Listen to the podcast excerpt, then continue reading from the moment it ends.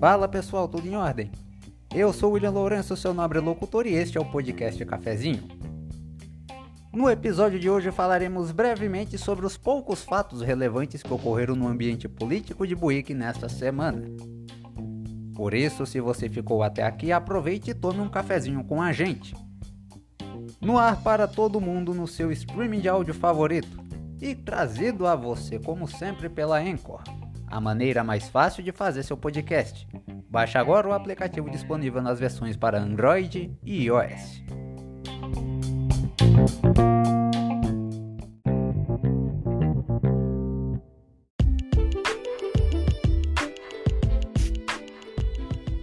Na última quarta-feira, Dia Internacional da Mulher, ocorreu mais uma sessão da Câmara de Vereadores de Buíque, município do Agreste de Pernambuco. O destaque dessa sessão, no entanto, ficou para as inúmeras concessões de títulos de cidadania boiquense. Sobre esse assunto, nossa recomendação é que você acesse nosso site e pesquise pela coluna de opinião chamada A Banalização da Cidadania Boiquense. Nosso site, para quem ainda não sabe, é podcastcafezinhooficial.blogspot.com.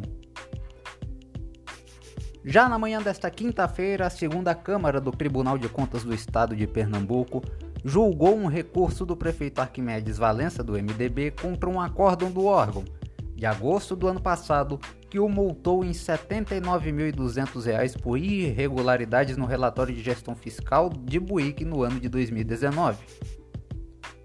O conselheiro Dirceu Rodolfo de Melo Júnior, relator desta ação, apontou todas as contradições da defesa do prefeito em seu voto, mas por cautela deu provimento parcial ao embargo de declaração, como você irá ouvir a seguir.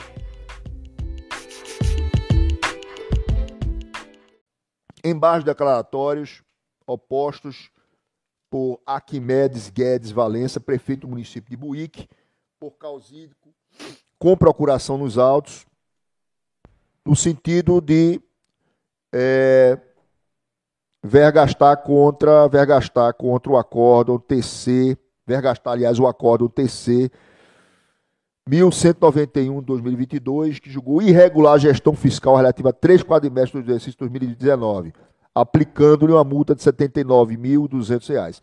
A par de ser uma multa, como todos sabemos, muito severa, nós estamos trabalhando para que isso seja resolvido internamente.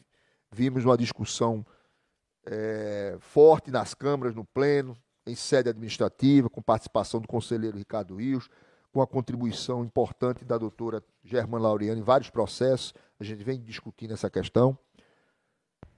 Mas o caso que se apresenta é, é de um descumprimento que remonta ao primeiro quadrimestre de 2015 e de lá para cá continuou acima dos patamares previstos ou do patamar previsto na lei de responsabilidade fiscal. De forma que naquela sentada não houve outra alternativa a não se aplicar a multa de R$ 79.200. O, em sede de admissibilidade, com esse do recurso, e em sede meritória, nós tivemos aqui a alegação de uma omissão e a alegação de um erro material. A omissão diz respeito ao fato de eu não ter, de nós não termos na Câmara mencionado explicitamente uma, um esforço que teria tido o gestor em diminuir o comprometimento da despesa em relação à receita corrente líquida. Do que eu estou falando? Estou falando em uma diminuição dos contratados, daqueles servidores contratados por excepcional interesse público. Notadamente, em 2017 foi o primeiro ano de gestão do, do, do indigitado. Ele sai da casa é, de, salvo engano, 8.432,88, 8 milhões, desculpe, 432.088 reais no final de 2016 e baixa para 3 milhões em 2017, certo? 3 milhões 810 é, mil reais 762. Veja bem, é, isso aconteceu em 2017, não em 2019. A gente está tratando aqui de 2019. E quando acontece isso, acontece porque o gestor passado colocou para dentro da administração um número massivo de servidores, no meu modo de ver, massivo de servidores é, concursados. De forma que houve até uma necessidade de enxugar a máquina, porque entraram servidores concursados. Então, essa, essa, essa, essas exonerações se deram de forma é, orgânica. Era alguma coisa que tinha que acontecer realmente. É, malgrado ele, é, o, o, defender ter feito essa colocação, é, faz a colocação de que, também que também em 2019, aí a gente está falando do ano em questão, é, houve demonstração de outras medidas que diminuiu ainda mais o número de servidores contratados. Saiu de 3 milhões e 810 para 3 milhões e 710. Ou seja, foi muito pequena no ano 2019 essa modificação. O que eu quero chamar a atenção também aqui é para o fato de que a, a, receita corrente líquida cresceu substancialmente. Saiu de 92 milhões 409 para 98 milhões 975, ou seja, um incremento aí de 6 milhões, alguma coisa acima de 6 milhões. Um incremento que é, é, se deu num percentual de 7,11%, maior, por, é, por exemplo, que o percentual de aumento do salário mínimo, que foi de apenas 4,61%. O que eu entendo é que a Constituição ela traz todas as possibilidades de envidar de esforços para a diminuição do, da despesa de pessoal. Por exemplo, começa-se por cargos comissionados e funções gratificadas. Nada aconteceu. Não tem demonstrado nos autos isso. E, por fim, se pode chegar até cortar na carne, ou seja, retirar, com o devido processo legal, servidores estáveis.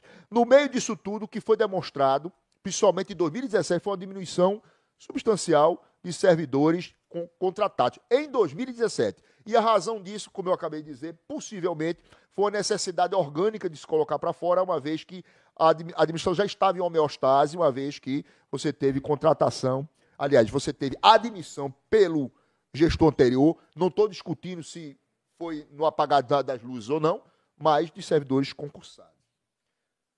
Portanto, eu quero até dizer que estou mudando meu voto para dar provimento parcial para deixar claro essa parte, que não deixei claro. Nem precisaria, porque o novo Código de Processo Civil, embora dê Sanches a se imaginar que a gente tem que enfrentar cada questãozinha, a jurisprudência inclusive pós-modificação do, do Código de Processo Civil, é no sentido de que o julgador não estaria obrigado a enfrentar cada questãozinha. O que a gente tem que falar, fazer é enfrentar as questões que são relevantes o suficiente para modificar a decisão.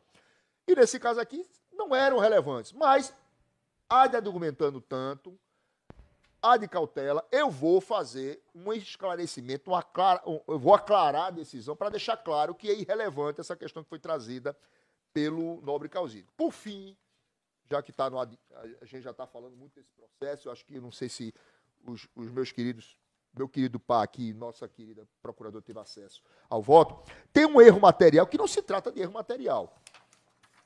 O nobre advogado faz alusão a um suposto erro material.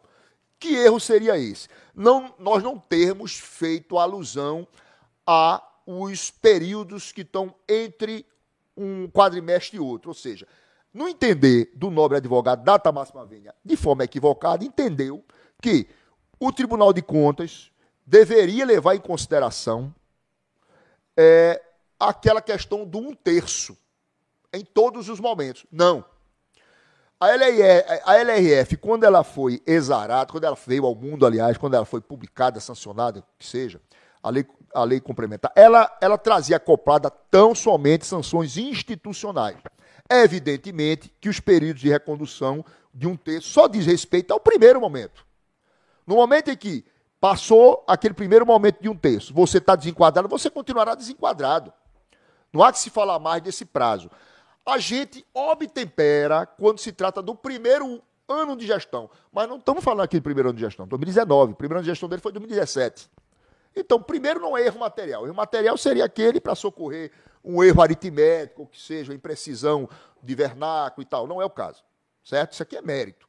E a outra questão é que é, as, as, as sanções pessoais só vêm com a lei de crimes fiscais, quando foi concebida a lei de responsabilidade fiscal, eram, sanções institucionais, e ali vislumbrava-se uma adaptação no primeiro momento. Como você dissesse assim: olha, o impacto vai ser grande no primeiro momento, você tem aí como e chegando a uma adaptação. Mas passados oito, os oito, os oito meses, os dois quadrimestres, não há que se falar mais nisso. Você teve tempo, suspiro suficiente para reconduzir, não reconduziu, aí vira uma questão institucional, até porque as sanções eram institucionais. Na medida em que surge, surgem as sanções pessoais, artigo 5 da, da Lei de Crimes Fiscais, aí sim começamos a fazer obtemperações, como, por exemplo, essa do primeiro ano de mandato.